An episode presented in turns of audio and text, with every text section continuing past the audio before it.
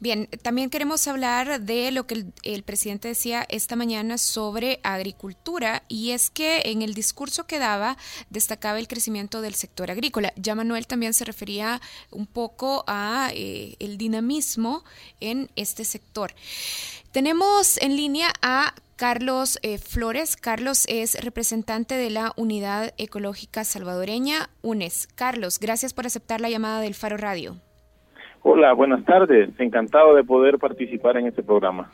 Carlos, comentemos un poco sobre los logros que el presidente destacaba en el sector agrícola. Decía... La agricultura, olvidada por muchos años y amenazada como nunca antes por los efectos del cambio climático, hoy se destaca como uno de los sectores de mayor crecimiento. El periodo 2016-2017 fue un año récord en la producción agrícola, con una cosecha de 26.3 millones de quintales de granos básicos.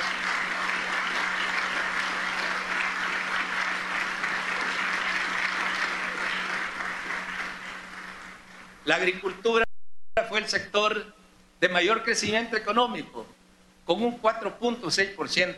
Eh, Carlos, sabemos que la UNES junto con otras organizaciones del movimiento social tienen trabajo en el campo. ¿Se constata esta afirmación del presidente de crecimiento con lo que ustedes pueden eh, ver cuando trabajan con las familias que se dedican a la agricultura? Bueno, efectivamente, eh, este este año ha sido ha sido ha tenido una cosecha récord en granos básicos principalmente. Esto seguramente tiene alguna eh, en eso tiene alguna implicación la, el programa de, transferencia de, del paquete agrícola que desarrolla el gobierno y, y otros y otros programas que desarrollan, aunque hay que reconocer que eh, el invierno pasado fue muy generoso con los con los y las agricultores, es decir, eh, hubo muy poca presencia de sequía meteorológica y esto sin duda favoreció el que la gente pudiera obtener este este esta cosecha récord de, de alimentos. Carlos, también el presidente decía esta mañana que somos un país menos vulnerable al cambio climático. ¿Usted estaría de acuerdo con esta afirmación? El Salvador ha hecho los avances o ha dado pasos importantes para reducir nuestra vulnerabilidad ante fenómenos como la sequía o las inundaciones, por ejemplo? Mm, yo en este tema, quizá no, no, no puntualmente del año 2016, pero sí señalaría al menos tres o cuatro elementos. El primer tema es, es la la modernización del, del servicio meteorológico, de, todo el, el, en el Ministerio del Medio Ambiente, lo que antes era SNET, que ahora brinda información casi casi en, en, el momento de cómo está la condición climática. Esto sin duda aporta aporta elementos para que la población se prepare sea frente a sequías o sea frente a, a lluvias extremas y esto digamos que que reduce la vulnerabilidad, el, el, el generar información climática suficiente y oportuna.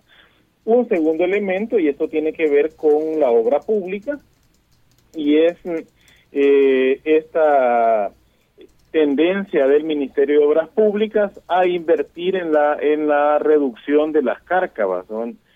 Esto digamos que ha quitado la, la, amenaza a una gran cantidad de familias. Ahorita creo que está eh, atendiendo la carga número 500 de, de un total de 800 y tantas cárcavas identificadas. Entonces, ese es un elemento que también aporta a la reducción. Aquí también hay que señalar el, la acción que, que trae la, la Comisión Nacional de Protección Civil, la Secretaría de Vulnerabilidad, que han tenido también una, una participación en, en, en el monitoreo, en la organización, en, en la articulación de los esfuerzos institucionales y, y organizativos de, de las diferentes instancias del gobierno en coordinación con las alcaldías y esto. Y esto, digamos que hace este aporte a, este tema. Hay que, hay que señalar también que un elemento que es innovador y que se viene desarrollando desde hace un par de, años es la es el programa de gestión eh, de integrada de reducción de, de, de, riesgos que es que desarrolla el Ministerio de Educación en los en una gran cantidad de centros escolares hasta hasta la fecha eh, según tenemos entendido, se, está, se han construido planes, se han organizado comités escolares de, protección civil, de manera que esto también aporta a esta reducción de, de riesgos de la que habla el presidente, aunque, aunque hay que señalar que todavía los esfuerzos, todavía los esfuerzos son eh, poco significativo en comparación con las amenazas que enfrenta El Salvador. Perfecto. Muchísimas gracias, Carlos, por aceptar nuestra llamada. Eh, con mucho gusto, encantado de poder participar. Estábamos conversando con Carlos Flores, representante de la UNES, la Unidad Ecológica Salvadoreña. Yo destacaría muy brevemente esto que Carlos decía. Sí, es cierto que tuvimos eh, en términos agrícolas un año récord en cosechas y alguna incidencia, decía, habrá tenido la acción del gobierno, pero en realidad el año pasado tuvimos un invierno muy favorable para la agricultura. Y sobre cambio climático, decía que era importante destacar la gestión institucional, no necesariamente del último año, pero decía sí hay avances importantes en el tema.